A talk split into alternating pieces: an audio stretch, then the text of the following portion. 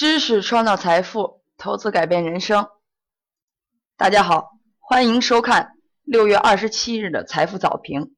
我是上证综研分析师，你们的老朋友曹依依。那今天呢是农历的五月二十三号，脱欧已经成了一个定局。那么我们先回顾一下之前我在六月初是怎么样点评关于英国公投这一事件。在很早的时候呢，我们把目光给向英镑。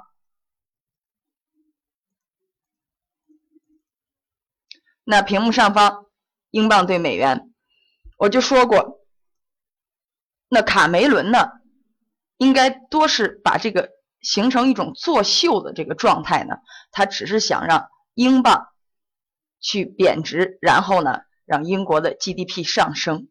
那么当时我的给给出的结论是这样，在六月初的时候，我说这公投显然是愈愈演愈烈成一场闹剧了。但是在上一周呢，我发出了两点警告。我说过，从上周开始，格局已经发生变化了。那么说两个问题说明：第一呢，就是博彩公司的赔率，这是市场从这个基于金融市场它本质性的一个规律发出的风险警示信号。那么我我当时就强调。那这场闹剧可能已经不再是闹剧了，所以呢，最后公投给出的结果是脱欧，那么也真实的反映了市场。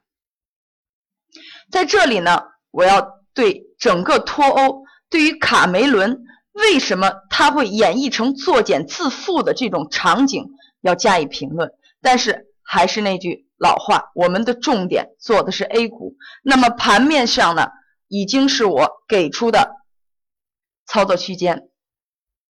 我读一遍，大家可以去去记一下，然后在您操作的时候可以看一看，对照一下这些点位为什么那么重要。那么上证给出的区间呢是二八零四到二九幺九，深证呢是九七八六到幺零三幺六。关键点位一定要注意，关键点位二八五二幺零幺四九。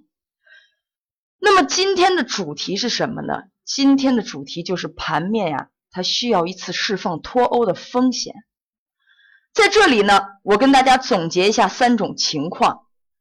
第一种，也就是说今天盘面形成跳空缺口，但是它却迟迟不回补的时候呢，那么它将加大向下的一个调整空间。如果出现盘整呢，这个我们可以不必要恐慌。我们把这个镜头呢给向周五的。那在之前的点评呢，我还这样说过，我说即使脱欧演变成真相以后呢，那么它将先传导至汇率，那也就是说人民币贬值已经传导过来了。那当脱欧一公布呢，我们看周五一点的时候呢。进行了一个大幅的跳水，随后呢，股指是企稳的，那也应了我的判断。我告诉大家，即使脱欧已成真，我们不需要恐慌。那就是我之前在这个点评中一定要让大家重点注意的。那么显然盘面已经印证了我的判断。我说脱欧既成事实，也不需要恐慌。那么在周五呢，其实怎么样操作？我不希望听我节目的投资者在一点零三分去杀跌。那么其实呢，那有的投资者就问了：那我买入对不对呢？其实，在这个时候呢，我们进行聊两种都是正确、非常正确的操作。也就是说，我们在。二八零八处适当的增加了仓位，或者在尾盘适当的减少了仓位。我希望大家能够仔细去体会我的这句话，因为为什么呢？因为我说过了，今天的主题是盘面必须要去向下释放一次风险。那么这个风险一旦形成跳空缺口之后，然后迟迟不回补呢，那它将加大向下的调整空间。那么，如果盘整呢，也是有很有可能的。那么我希望大家能把这个六月二十四号这一天分为实体和下影两个部分去看待。那么这个时候是什么意思呢？也就是说，我们在不断的，稍等一下，我们看，我们把它分为两个部分。那也就是说，如果不出现跳空，短时间即使有跳空回补的状态下呢，它一种可能去消耗去消耗这个实体，一种可能呢是消耗下影。我希望大家对“消耗”这两个字有所领悟，这个是我在之前点评中反复强调的。那么出现这两种情况呢，我们大家都不需要。如果盘中出现急跌的时候呢，如果缺口及时会回补的情况下，我们不需要对盘面去。进行一个恐慌性的杀跌，这个过程我不希望有。那好了，那有我建议呢，大家还是尽量的一定要控制仓位。那么如果风险不释放呢，它这个盘面还是处于一个危险当中的。那么我们可以适当的把时间往后延，去尽量的往后延。那也可能下午我会就这个。盘面选择一个合适的进场，但是早上的盘面呢，我希望大家还是冷静的对待，因为盘面需要释放风险。那么在这个如果出现盘整去消耗实体或者下影两部分的时候呢，其实说明盘面已经企稳了。那么这个时候想要积极参与的投资者呢，可以以个股的事件驱动为标准。这个是可是是个什么概念呢？那也就是说，那当然了。我们看到第二条，英国公投脱欧以后，那引发的是全球经济问题，对于政治形势也产生了很大的影响。那我们当然知道了，中俄元首这个联合声明反对外力破坏全球战略平衡。那大家现在可见，脱欧呢，它对于经济的影响它是长远的。那对于我们呢？对于 A 股的影响呢，它要么我说的跳空出出缺口一旦出现不回补，它就会采取急跌的方式。那么至于长远的影响呢，对于今天的盘面我们可以忽略。那总结来说呢，我就希望大家在上午还是能冷静的对待，不要去追涨，不要去杀跌。一旦出现跳空缺口，一定要注意风险就要来了。那这是我对于操作策略的一个。具体的解读，那么具体的情况呢？我们操作我的上证给出的区间和关键点位，大家可以看一看。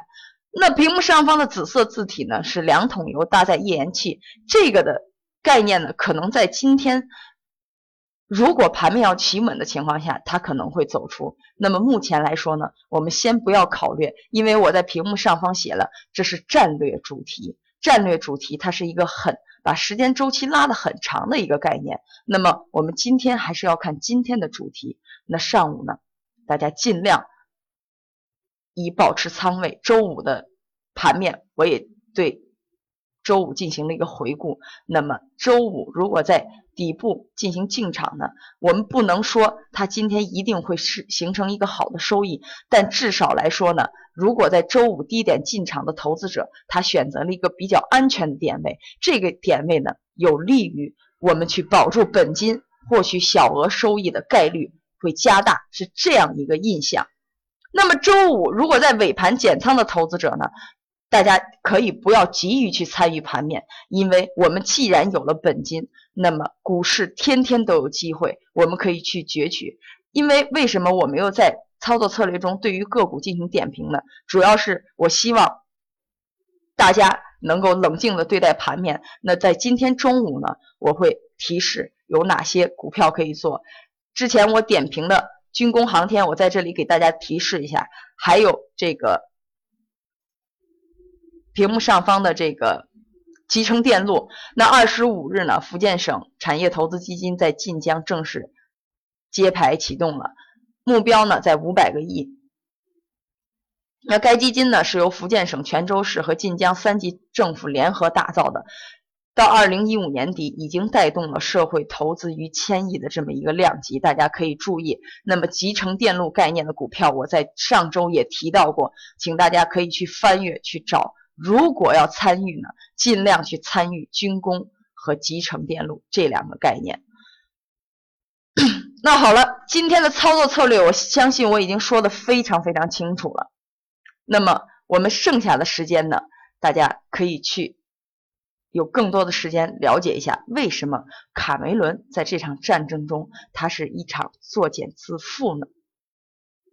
那么之前这个博彩我已经点评过了，还有英国的股指，那么十七号的逆势无理由上涨，都说明了他在上演最后的疯狂。这是刚才的两点，我接着刚才的两点来说的。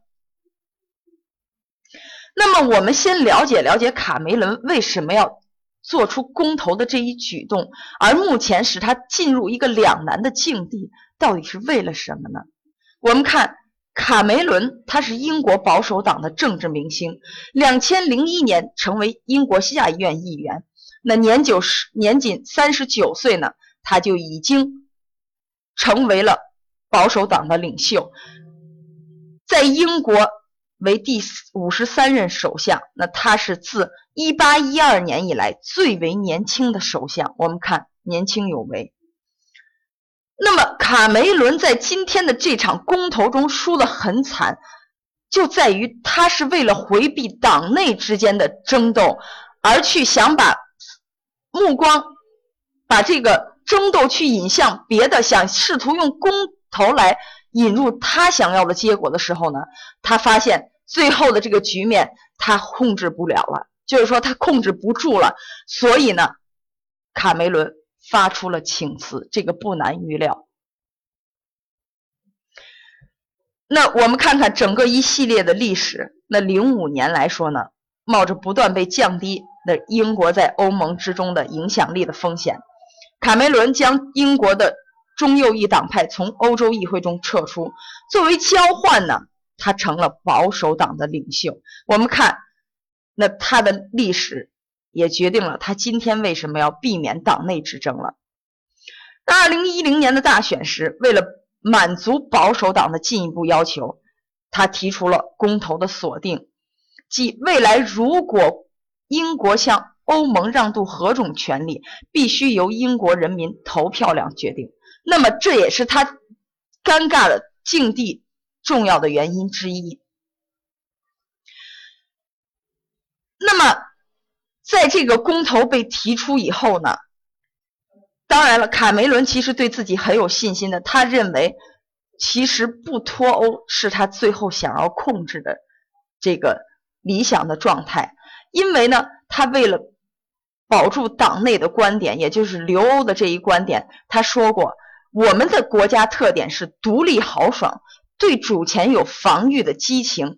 那么他曾经打过一个形象的比喻：如果把英吉利的海峡抽干，也无法改变英国的这种贵族的这种意识呢，也形成跟今天的这个他去回避党内之争的这种状态，引入公投的这个错法，这个做法呢，形成了鲜明的对比。那我们也不难想象。今天造成这种结局，结局其实他早就预应该预料到，他的初衷和他的方式显然发生了背离，才造成了今天那脱欧公投的这个结局。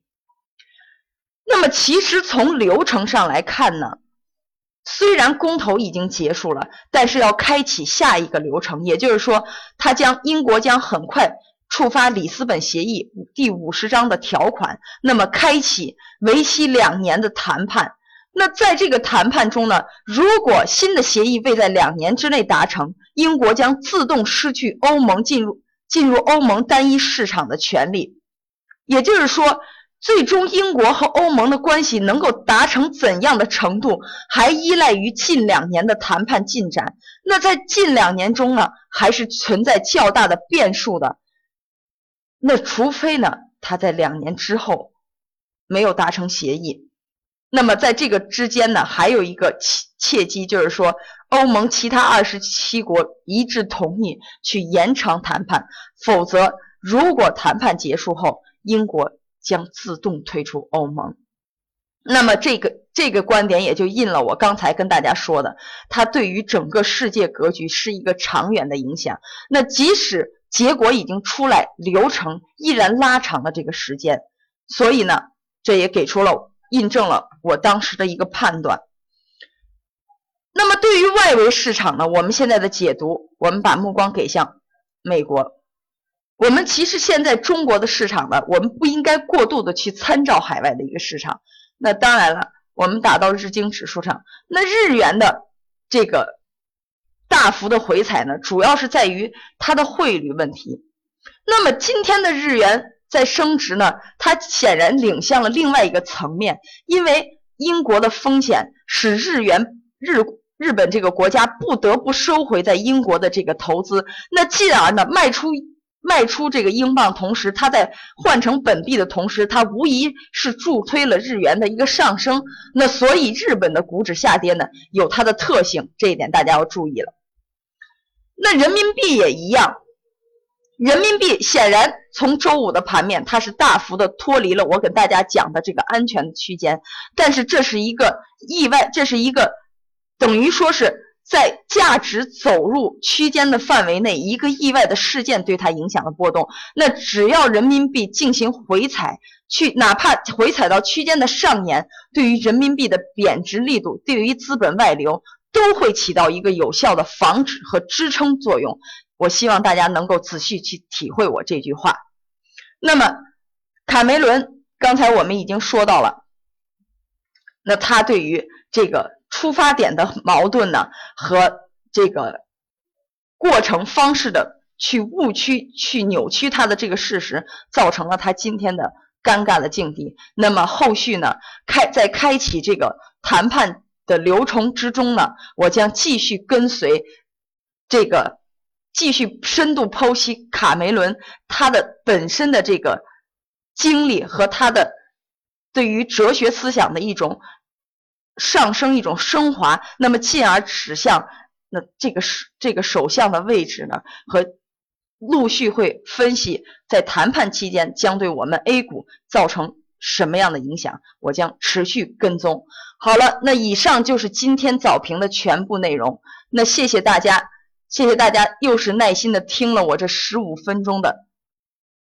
跟大家的这个讲解，谢谢你们十五分钟里的陪伴。那么我们今天中午的午评再见，我是曹依依。那期期望能与您中午再去相聚在静这个听筒之前。